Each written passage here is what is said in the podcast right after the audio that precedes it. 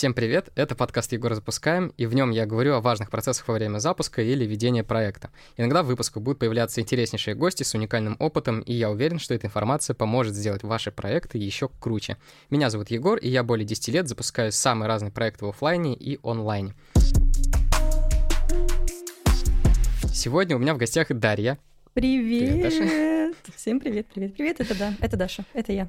Даша у нас дизайнер, который пошел вообще против системы и боготворит найм, боготворит офис, и при этом весьма успешно ведет э, свои соцсети, Инсту, Ютуб, ТикТок, и настолько успешно, что суммарно там 100 тысяч на минуточку подписчиков.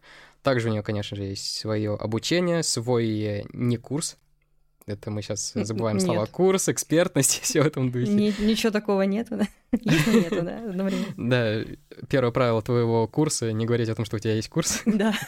А еще, конечно, забавный факт, как я уже там сказал, у нее дергается немножечко глаз, когда она слышит слово эксперт. Так что если вы услышите в подкасте слово эксперт, знайте, что в этот момент что-то у Даши либо дергается, либо какая-то часть тела, как она сказала, отваливается. Да. Вот.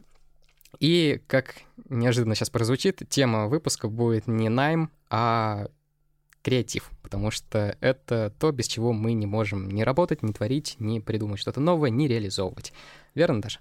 Все верно. Я бы себя лучше не представила вообще. Боже, идеальное, идеальное представление меня. Ну что, давай, раз мы разговариваем сегодня с тобой про креатив, э, вообще расскажем людям, что это за такой э, страшный монстр, вот этот soft skill, который очень важен и вообще вошел в список один из самых важных навыков вот в нынешнее, в наше время, по всем там параметрам? Чем он помогает вот именно тебе? О, Господи, какой сложный, комплексный вопрос про soft skill ы, э, которые так тяжело вообще достигаются людьми. Во многих есть креативность, окей, но вопрос в том, как, насколько вы хорошо ее развиваете, насколько хорошо вы ее замечаете в себе. Это очень тяжело сделать в целом.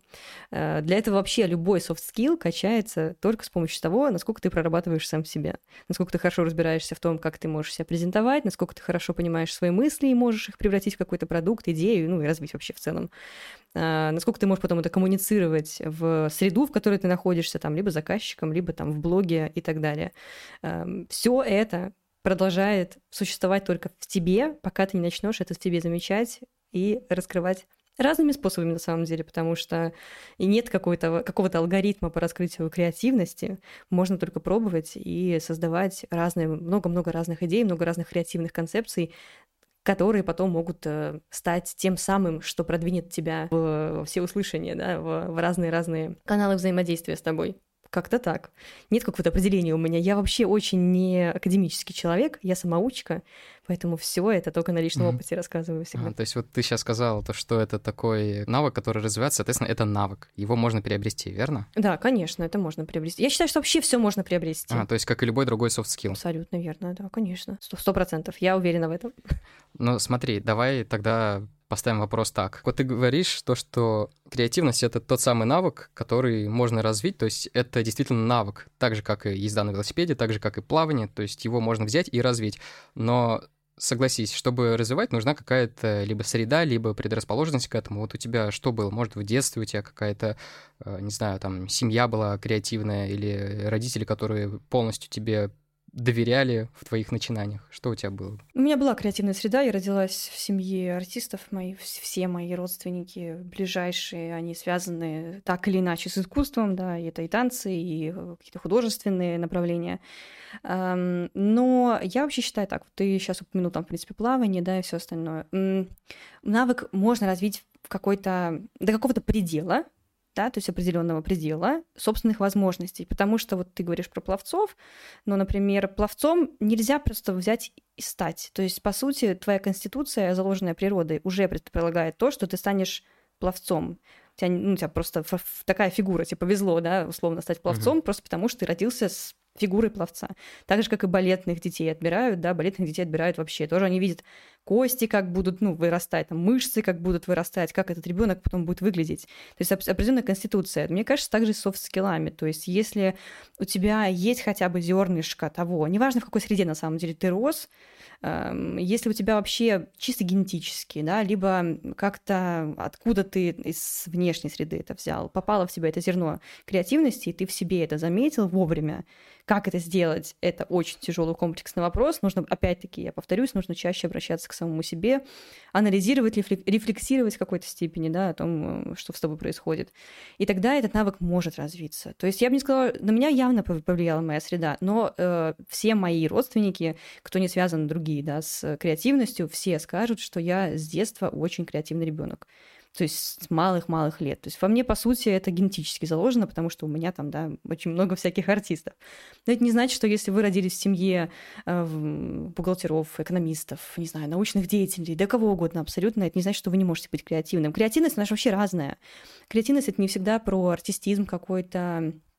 Креативность — это возможность принятия нестандартных решений в большом количестве. И это не значит, что вы должны быть каким-то супер а, артистичным или петь, или танцевать. Это совсем про другое. Креативность — это про количество а, идей, которые вы можете применить под конкретную задачу. И все. Это не надо думать, что креативность это что-то такое невероятное, суперсложное, в которое должно задерж... задействовать очень много различных эм, именно как это, художественных там, либо иску... что-то связанное с искусством, в общем, да. Это набор решений, которые ты можешь применить к задаче. И все. А это нарабатывается очень довольно, мне кажется, легко. Если только заняться этим, заметить в себе. Вообще вот креативность очень хорошо связана с таким еще soft skill ом, как... Э, как он называется это на русском? стремление к познанию мира, интерес, живой интерес. Расширение кругозора, вот это? Ну да, что-то вот с этим связано, да. Ну вот я не могу вспомнить на русском, как это сказать. Ух. Давай это будет э, расширение кругозора. Ну, скажем, да. Навык э, поиска чего-то, навык э, понимания, что ты ищешь и как с этим потом работать. Это все связано с креативностью. Вообще soft skill ы в целом, они не могут друг без друга существовать. Ты не можешь быть только креативным или только коммуникативным или только там еще кем-нибудь еще. Софт-скиллы — это прям такой бесконечный круг того, uh-huh. в чем ты пытаешься реализоваться. То есть, если мы говорим hard-скиллы, это значит знание программ, да, или каких-то там более понятных прикладных задач — то софт-скиллы — это бесконечный круг всего. Если какого-то пазла в твоих soft skill ах не хватает, какой-то из навыков будет хуже просто развиваться, да, вот не хватает тебе э, умения искать э, в интернете, твоя креативность не будет развиваться. У тебя нет наблюдательности, твоя креативность не будет развиваться и так далее. То есть это как пазл soft skill ов, который приводит тебя в конечном итоге к тому, что ты развиваешь свою креативность, свою насмотренность, да все что угодно. Как-то так. Вау. Ну, ты прям очень э, подробно объяснила то, что это, да, действительно навык, и это его можно и нужно даже развивать, и что uh-huh. этот навык зависит от других soft skill ов. То есть, это, знаешь, как будто вот за одну ниточку потянул, и у тебя разошлась вся колея ниточек на толстовке. Вот это вот и есть, да, вот это тот самый soft skill, да? который проси- проседает. Вот. Это очень, конечно, понятно и круто, и давай мы сейчас э, попробуем маленечко так э, еще чуть-чуть раскрыть. Вот я маленько сейчас подушню и скажу то, что креатив — это вот по Торренсу, это, знаешь, сейчас начнутся вот эти Википедии и там прочее, а креатив по Торренсу — это вот пять ключевых э, вещей, которые ты сейчас, в принципе, частично раскрыла. Первое — это беглость, то есть скорость придумывания идей. А второе — это гибкость, это, то есть, посмотреть на какую-то проблему, на задачу с самых-самых разных сторон. Третье — это оригинальность, то есть твои решения должны быть прям, может быть, даже где-то сказочными, но они должны быть оригинальными. Четвертое — это разработанность идеи или э, глубина проработки этой самой идеи. То есть ты не просто там напридумывала, но и еще э, углубилась именно в детали, в какие-то нюансы, аспекты этого вопроса. И последнее, это как раз-таки расширение кругозора, про которое ты сказала. И вот у меня возник очень интересный вопрос, пока ты говорила. Для тебя креативность — это больше про одну какую-то гениальную идею или про 10, но рядовых? Оба, потому что Не бывает плохих, хороших, работающих, неработающих идей, да. Во-первых, идеи у нас тестируются все uh-huh. всегда, поэтому мы можем как-то какие-то критерии применить к идее, только если мы ее уже куда-то хотя бы э, направили, рассказали о ней и получили какой-то отзыв. Но вообще идеи мы хорошо вообще идеи тестить, потому что э, вообще все это распространяется на очень большое количество людей, и у всех понятие, насколько классно придумано что-то, очень разное. Поэтому любая идея, это может быть 10 э, разных э, обычных каких-то, может быть, стандартных решений, э, либо одна гениальная, для меня это все одно. То есть на каждую uh-huh. идею найдется пользователь, который скажет, это гениально. Поэтому я не могу uh-huh. так прям сказать, что из этого важнее. Если вы можете делать 10 хороших, стандартных, по чему-то мнению, идей, супер. Если вы придумали одну гениальную, 10 гениальных, 20 гениальных, прекрасно. Я вообще, я не могу, э, вообще вот для меня оценочные всякие эти вещи, они очень тяжелы, потому что я стараюсь этого вообще никогда не делать, и для меня все всегда делают э, то, на что они способны в данный момент времени. Если вы сделали 10 идей сейчас, но кому-то кажется, что это что-то такое стандартное, да и фиг с ними.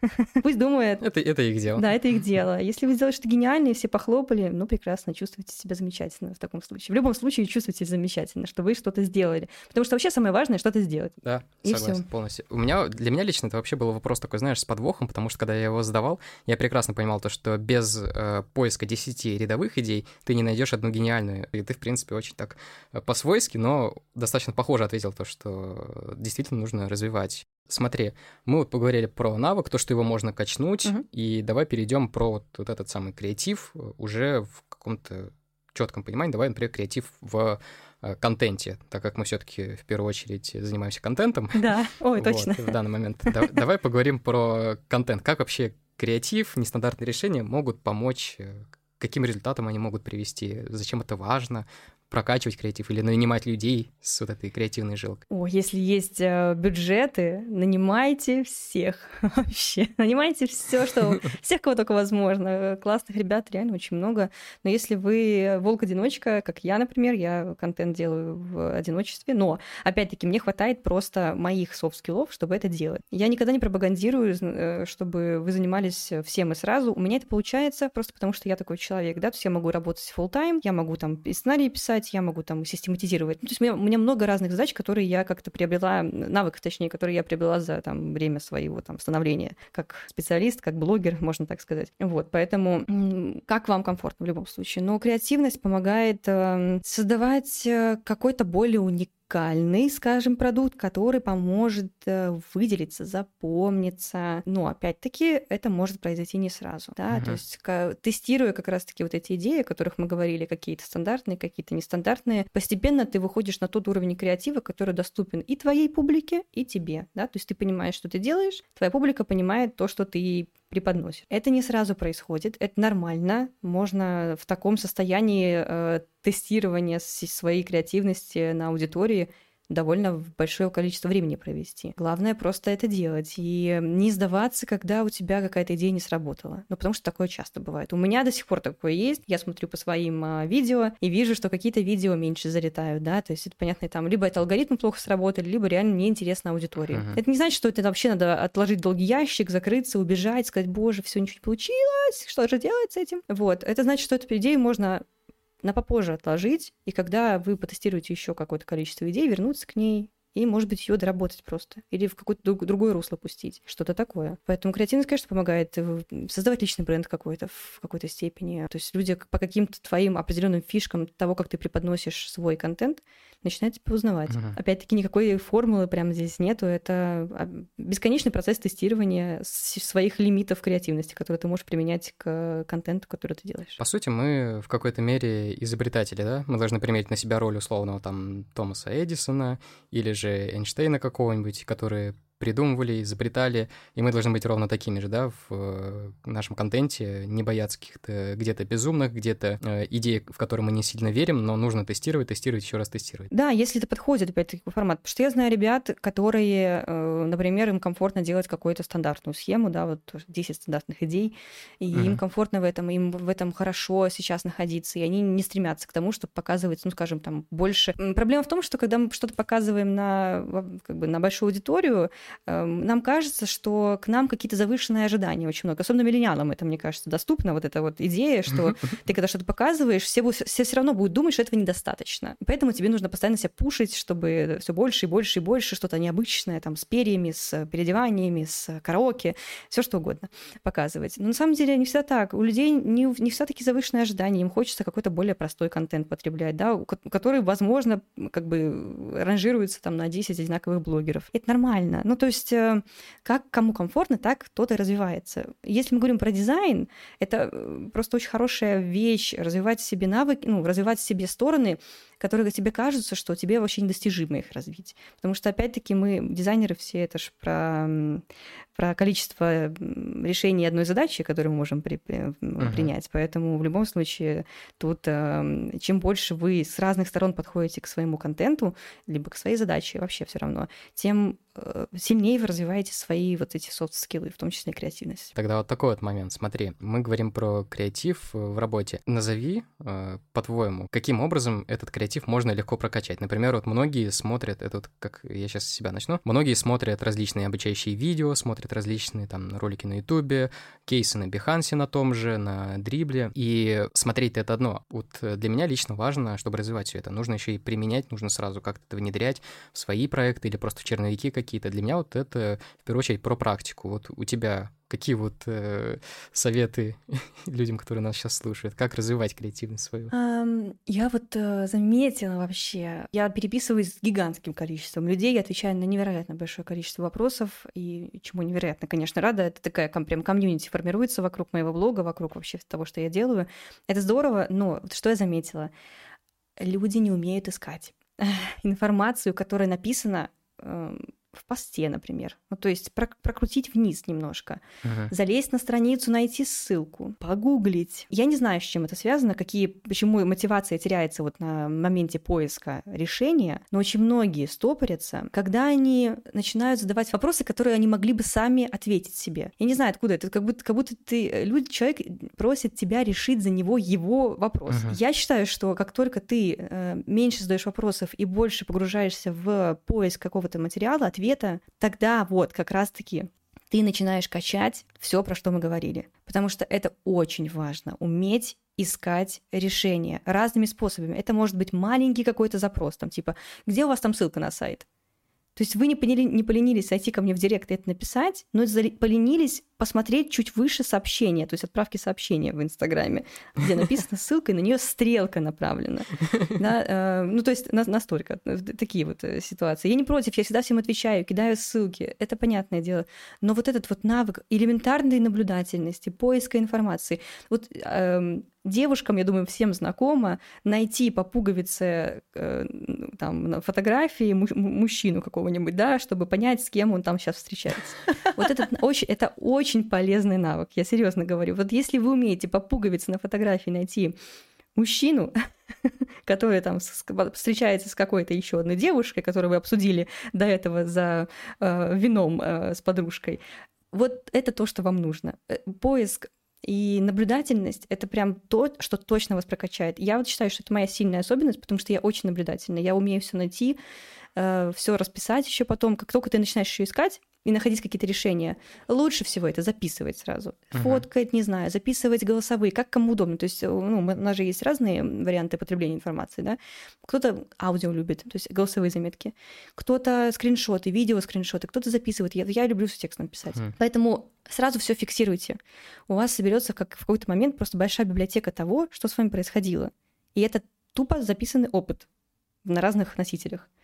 Поэтому я считаю, что вообще самое важное, что вы можете для себя сделать, развивать навык наблюдательности и вот этот поиска информации, потому что если вы не умеете искать, то ваш мозг тоже не умеет искать. Вы его не научили. Вы э, научили его задавать вопросы. И, и вы не всегда вы получите ответ. Вы можете написать мне в директ, а у меня там... Вот сейчас у меня около 120 непрочитанных сообщений. И это, типа, обычный день. Э, просто вот середина дня я не могу, на, я не, на него не отвечу, и вы не получите ответ. И все, ваш опыт на этом остановился. Поэтому не останавливайтесь на этом. Я своих студентов всегда учу, что э, всегда все можно найти. В Notion, в котором мы делаем библиотеку, там в чатах э, по поиску, по ключевым словам, в Гугле, где угодно. Угу. Но, пожалуйста, ищите информацию. Как только вы останавливаетесь искать и получать ответы на свои вопросы, все, вы не развиваетесь, я считаю так. Я извини, извините кого-то, если его обидела опять, но э, я, вот мое мнение. А вот люди берут э, всякие курсы обучения именно с обратной связью, и это действительно очень крутой инструмент. Но вот э, в какой момент от обратной связи будет польза, а в какой момент от обратной связи, наоборот, будет вред? Вред. Вот, э, вот по вот этим вот фразам, которые ты сейчас говорила. Никогда не будет вред. Что, что значит вред вообще? Что случится? Ну, есть... я вот сейчас пытаюсь ставить себя на место человека, который э, слушает тебя и говорит, ага, ну вот я вот э, иду, например, там к тебе на обучение, ты такая классная, и прихожу к тебе на обучение с обратной связи, ты такая говоришь, э, ищи в гугле сам. Ну, как бы у меня возникают вопросы. То есть я пытаюсь себя сейчас ставить на место другого человека. И, кстати, тоже один из аспектов креативности — ставить себя совершенно вообще в другие измерения, положения. То есть это тоже помогает как-то развивать э, и кругозор, и э, взгляд на какую-то проблему. Вот я тебя сейчас спрашиваю. Пришел я такой умный человек и спрашиваю, Зачем мне искать в Гугле, если есть ты? Во-первых, Google более совершенная система, в отличие от меня. Это первое. То есть это набор большого количества знаний, которые мне не все доступны, понятное дело. Во-вторых, ты путаешь обратную связь с поиском информации. Обратная связь — это когда есть какой-то запрос, я на него даю тебе разрешение, и ты мне можешь что-то сказать. Это uh-huh. обратная связь. Uh-huh. А поиск решений в интернете — это поиск решений в интернете. Их может быть бесконечное количество. И которое подойдет тебе, вот то твое решение этой твоей, твоего вопроса. Вот и все. А, да, на курсах у себя я говорю студентам иногда загуглите, но у нас не загуглите. У меня есть большая библиотека в Notion на 300 там страниц. Ты вбиваешь по ключевым словам запрос. Если ты не нашел, вот только тогда спроси меня. Но в основном все находится всегда, потому что у меня очень большая библиотека того, что я создаю. В принципе, также и в Гугле. Я вот э, могу не знаю, вот у меня сейчас, э, получается, я тоже веду там стримы какие, ну, стримы, господи, стримы, стримы, эм, и вот у меня не заходит, я должна захватывать звук, который заходит ко мне. У меня что-то не, не подключается все это на маке, так вот я не поленилась, э, нашла тысячу видосов, хотя я вроде как просто дизайнер, да, но я вот, видишь, еще занимаюсь еще дополнительными всякими аудио штуками, и я нашла там кучу программ, которые помогают мне записывать входной, выходной звук и так далее. Для меня это новый свет, понятное дело, потому что я этим не занимаюсь, но я задалась задачей и решила получила ее в течение какого-то количества времени. Это не связано с обратной связью, это связано с тем, как я нахожу информацию, которую мне комфортно находить. Uh-huh. Обратная связь это когда ты спрашиваешь какой-то вопрос, э, например, вот хочешь ты, чтобы я дала отзыв на твою работу, да, ты пишешь, Даша, можно, пожалуйста, посмотреть э, вот мою работу, мне бы очень хотелось. И это понятно, что ты даешь на это разрешение, и ты готов к тому, что я тебе скажу. Uh-huh. И у обратной связи есть определенные алгоритмы, как ты даешь обратную связь. То там прям это не, не то, что я захожу там кому-нибудь и говорю, ой, все вообще ерунда, все переделаем.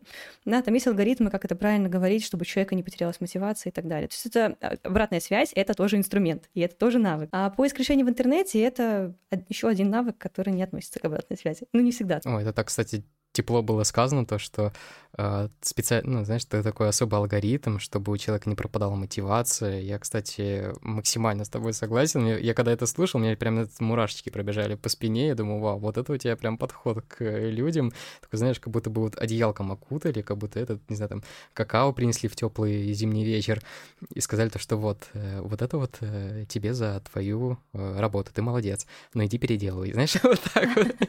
Ну да, в том числе, в том числе иди переделываю. Иногда это такое бывает. Но эм, для меня это алгоритмы, которые я выработала при работе с людьми. Uh-huh. Это опять-таки из собственного, из собственного опыта, из того, что я обучалась там различным инструментам, там, коучинговым и так далее. Поэтому я считаю, что это нормально. Вообще общаться с людьми на, на уровне когда ты его не критикуешь, вообще вот критика, вот еще одно слово, от которого у меня дергается глаз, да, эксперт и критика, у меня второй глаз начинает дергаться. Вообще не понимаю, зачем она нужна. И мнение чужое непрошенное тоже я не, не понимаю, не признаю, поэтому всегда со всеми, кто ко мне обращается, обратную связь я даю только по личному разрешению и только uh-huh. по определенным схемам, по которым я это умею делать. Поэтому я всем советую это, это инструмент в себе прокачать. Это классный навык для коммуникации, чтобы вам было комфортно общаться с людьми, и им было комфортно общаться с вами. Вот и все. Ага, а вот давай теперь тогда, вот опять я поставлю себя на место человека, который вот к тебе пришел, э, у которого сейчас будет условно там либо собеседование, либо что-то еще в команду, в офис, неважно. И он такой спрашивает, вот, Даша, а ты говоришь про креативность, что она помогает общаться с людьми, а как это мне поможет, например, э, получить зарплату побольше, как мне это поможет хорошо себя проявить на собеседовании. Вот, вот что мне... А как креативность поможет э, повысить зарплату? Э, ну, если вы работаете в брендинговом агентстве, то ваши макеты креативные, они будут показателем того, что вам нужно бы повысить зарплату, понятное дело. Можно как-то еще креативно преподносить то, что вы хотите больше денег, да, там, не знаю, частушки спеть, ну, я утрирую, конечно, хотя, я не знаю, может, у кого-то это и сработает. Такой подход, это все зависит от... стихотворение написать. Это все зависит от анализа целевой аудитории равно вашего босса, да? Все верно, да, все верно. Как, насколько у вас хорошие отношения с командой, с боссом, вот тогда можете там уже преподносить. Ну, э, я не, уверена, что как, э, э, стоит путать креативность с какими-то более э, бизнесовыми подходами да, к собственной деятельности. Это же совсем уже другие навыки. Про, мы про, про них сегодня вроде как не говорим. Uh-huh. Да, про самопрезентацию, там, про личные, там, личный рост и так далее. Да?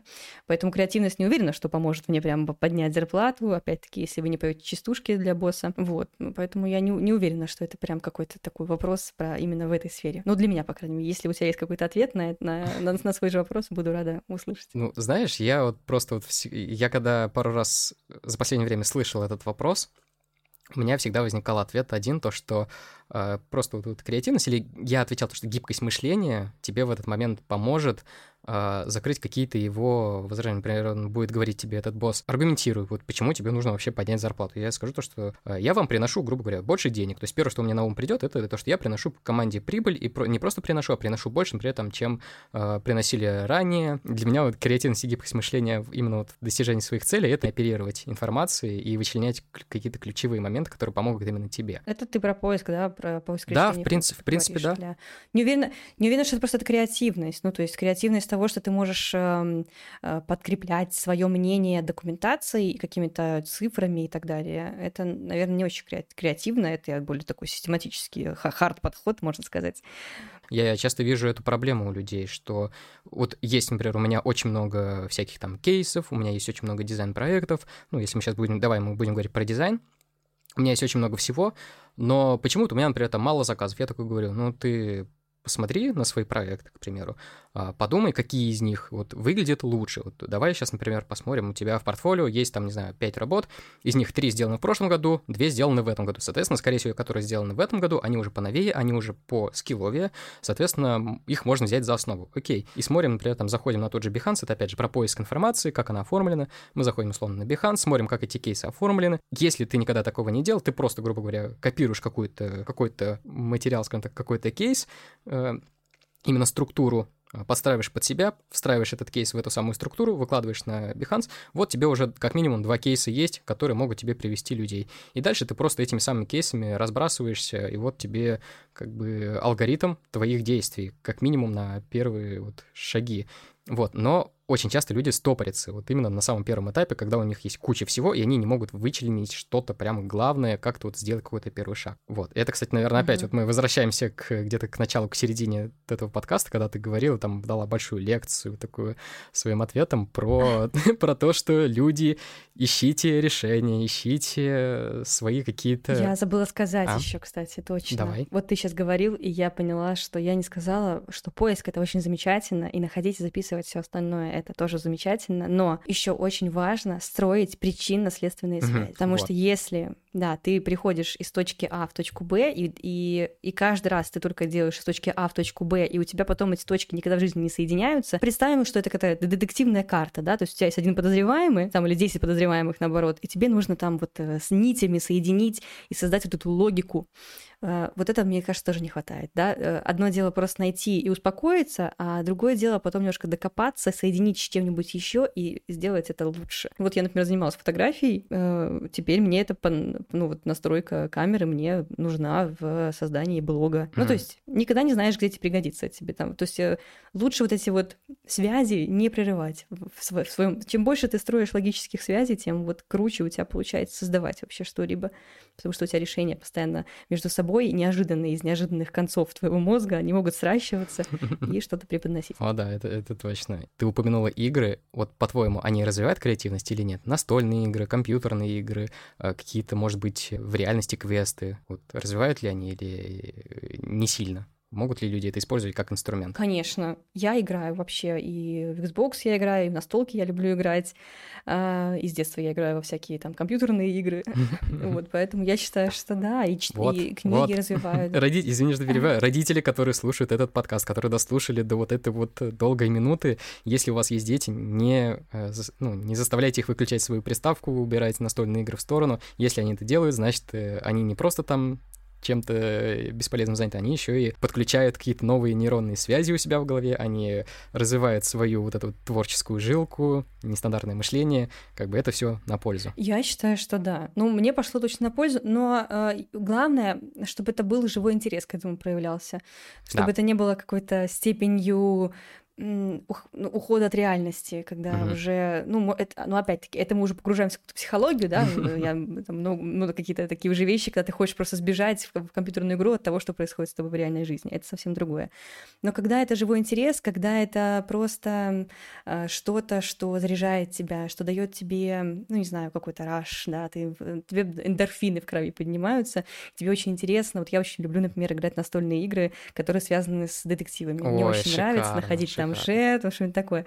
Вот для меня это просто супер. Мне кажется, кстати, вот это и очень хорошо развивает креативность, потому что ты можешь находить и информацию, и строить причинно-следственные связи и так далее. Поэтому я вот советую детективы читать и э, там, детективы смотреть и играть в детективные всякие игры. Мне кажется, это очень классно влияет. Но любая игра э, на это... Вообще игровые геймифицированные подходы к обучению, я считаю, что одни из самых лучших, потому что мы все любим немножко развлечься. Да. Ну, в какой-то там, не, не, не то, чтобы весь курс там или там все обучение строилось только на геймификации, да, но какую-то определенную часть, чтобы человек не терял связь с тем, что ему должно нравиться, а не просто он там сидит и читает что-то. Вот, мне кажется, должно сохраняться вообще во всем любом обучении, которое вы проходите. Да, я полностью согласен. Вот ты когда сказала про детективы, я сразу вспоминаю, знаешь, вот опять же сейчас мы говорим про вот, вот эти самые выстраивания нейронных связей, которые мы не должны забывать, мы должны как-то запомнить и использовать. Вот, например, мы играли, когда я жил на Шри-Ланке, с друзьями мы играли в детективы, также вот настольная игра, там были карточки различные, то есть такая интересная механика, ты не просто там с карточками сидишь, ты еще и наводишь телефон на QR-код, он тебе по сценарию ведет, ты это все используешь, там все подстроено, и после этого я такой, когда реализовывали вот недавно проект, я такой, ага, я вспомнил в этой игре, в гейм была такая классная механика с QR-кодом, давайте-ка мы сделаем тоже с QR-кодом, чтобы люди могли навести, попасть на сайт, там еще что-то, и это настолько идеально сложилось в мозаике, что ты понимаешь, что даже где-то там выцепленный какой-то элемент из настольной игры может помочь тебе реально в работе, и э, работодатель там или человек, с которым ты работаешь, тебе скажет, блин, какая это крутая идея, как это классно, ты стоишь своих денег, ну, знаешь, вот ты понимаешь уже, куда я клоню. Да. Вот, соответственно, все, что у нас происходит, как это должно откладываться у нас в голове, и какие-то интересные моменты, механики, еще что-то, неважно, там, это игра, настольная игра, или же это какая-то бытовая жизнь, работа, ты где-то там едешь и баннер увидел, или там вывеску какую-то интересную, фиксируем, записываем, фотографируем, там, неважно, мы просто это как-то фиксируем у себя в голове, и в будущем мы это, конечно же, всегда можем использовать, и это, опять же, повысит нам э, наши и заработки, и авторитет в команде, и все в этом. Все верно. Я говорю, развивать в себе можно все что угодно, только, пожалуйста, не заставляйте себя, во-первых, это делать, угу. потому что тогда ничего не получится. Кайфуйте от того, что вы делаете, давайте себе отдыхать, и тогда я сказала про отдыхать, и такая, а, когда я там последний раз была? Где-то на отдыхе. Но я советую всем. я не знаю, что это такое, но я советую всем от, отдыхать, да, чтобы давать перезагружаться мозгам, чтобы они как раз-таки выстраивали нейронные связи в, ну, в спокойном состоянии, а не в режиме турбо, когда нужно срочно, быстро и непонятно зачем. Креатив зачастую это, знаешь, это такая скрытая угроза, когда ты максимально задействуешь свой мозг, его ресурсы, и ты можешь не замечать, что ты устал, что ты э, как-то выжен, что ты не имеешь никаких ни сил, ничего. А вот э, как не доводить себя до такого состояния? Состояние, какие-то вот пару советов человека, который э, действительно сталкивался с этим и знает, что это такое, не понаслышке. Да, я, сталки... я сталкиваюсь бесконечное количество раз. У меня прям нет такого алгоритма, который я прям вырабатываю хорошо, потому что я к себе отношусь, скажем так, наверное, на тройку в целом, если мы прям будем говорить про там вот все эти вещи, которые ты перечислил, там отдых, э, от по пяти или по десяти больный? Просто бальный на тройку. Да, очень плохо. Ну, опять-таки, мне такой темп подходит. То есть я в этом темпе хорошо существую, я себя хорошо в нем чувствую, да, в том темпе, в котором я сейчас нахожусь. Это я сейчас поясню. Это у меня там, э, у меня основная работа, у меня там ведение команд, у меня блог, у меня курс. Ну, то есть это очень большой объем работы, который я делаю за день. То есть это full, full, full time работа абсолютно. То есть я весь день занята. Вот. Я начинаю замечать про то, что я устаю только потому, что я начинаю прокрастинировать.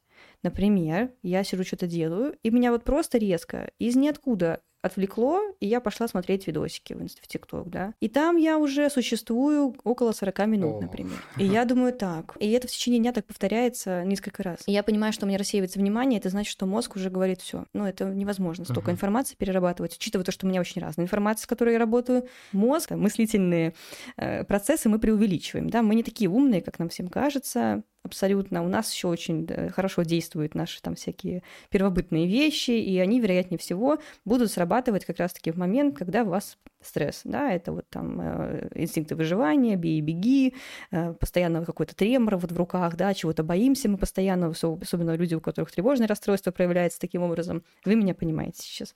Поэтому как только наше тело начинает реагировать на то, что с нашему мозгу не очень, потому что мозг не понимает, что, что ему не очень, он не умеет это делать. Мы его как-то, нам, ну, нам нужно находить какие-то реакции в теле, либо какие-то действия, которые мы совершаем, нетипичные для нас в хорошем расслабленном состоянии. Я вот отслеживаю по телефону, если начинаю сидеть тупить очень много, это значит, что у меня высокий уровень стресса. Поэтому нужно его как-то сбросить. Мне помогает прогулки природа. Я очень хорошо себя чувствую на природе, в лесу где-нибудь, подальше от всех. Супер вообще. Очень хорошо себя чувствую. Кому-то помогает спорт. А поэтому нужно найти просто то, что тебя будет немножко возвращать в действительность. Потому что реально в креативности можно так потеряться, что ты можешь сутки что-то делать и не заметить. Поэтому если вы живете один, то как бы тут либо таймер себе ставить. Некоторые действуют там по, по этим методикам типа помодора. Ну вот там таймеры себе выставляют на определенное количество времени посидеть. Нужно найти то, что вас сможет разрядить. Это сложно. У не у всех это хорошо получается. Вот я вообще не советчик, мне кажется, в этом плане. Я вообще не умею не расслабляться, не отдыхать, ничего. Это как вот э, жиросжигание, да? То есть ты когда занимаешься спортом,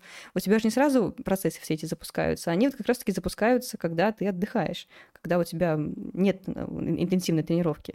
Вот. Так же и с мозгом, в принципе. Вот вы его потренировали, а дайте потом ему отдохнуть, чтобы у него успокоился фон, и он вот эти нейронные все связи в голове у себя в голове, ну, в смысле, мозг у себя, внутри себя выстроил. Реально найти, найдите себе э, какое-то какое занятие, которое будет вас немножко выдергивать из э, жутко большого, огромного количества процессов внутри мозга. Мы уже все наши темы проговорили. Давай сейчас мы подытожим то, что у нас было за наш э, выпуск. А, первое, то, что э, креативность, как любой другой soft skill, это навык, и его можно прокачать. Подписываюсь. Тесты — это наше все. Мы придумали, мы протестировали. Да, идея должна выйти за рамки вашего личного пространства. Угу. Вот тогда она будет ага. тестироваться. Вырабатываем нейронные связи и записываем, фиксируем все наши вот эти вот идеи, которые мы видим, которые к нам приходят в голову. Да, ставлю штамп. Дальше отдыхаем, девочки и мальчики. Ставим таймер на отдых. Да, это правда. И последнее, если весь подкаст послушать, у нас очень-очень-очень много различных аналогий, скрытых смыслов, которые там э, проскальзывали, мы с чем-то сравнивали постоянно.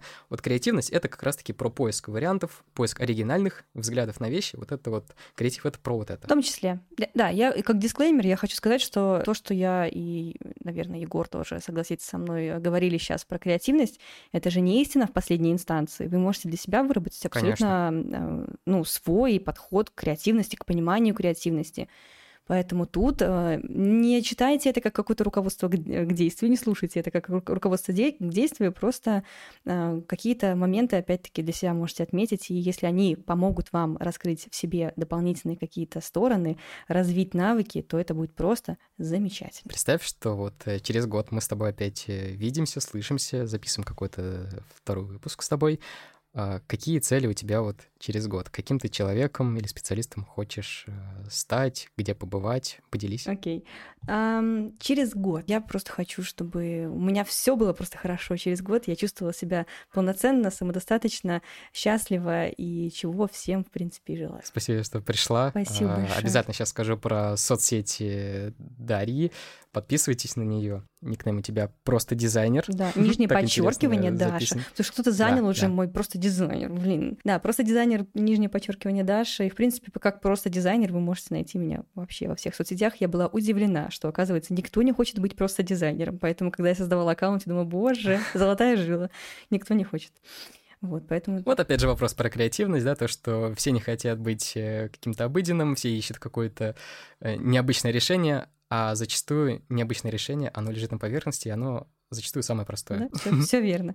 Поэтому да, можно меня так находить везде. Подписывайтесь и на мои соцсети. У меня основной это телеграм-канал э, Егор, нижнее подчеркивание, запускаем. Там очень много всего, различные гости, там есть и другие веб-дизайнеры, есть другие дизайнеры, есть продюсеры, беру со всеми интервью, блогеры есть различные. Переходите, смотрите контент, э, вникайте, развивайтесь и как э, креативщики, и как специалисты. Буду вас ждать. Даша тоже всех вас будет ждать. Надеюсь, вам понравился этот выпуск. Даша, спасибо тебе еще раз, что пришла. Спасибо, что позвал. Довольна, что мы с тобой записали Я тоже довольна. Наконец, наконец. Да, наконец-то. Так что на этой прекрасной ноте мы и заканчиваем этот наш подкаст. Все, всем пока. Пока-пока. Услышимся еще раз.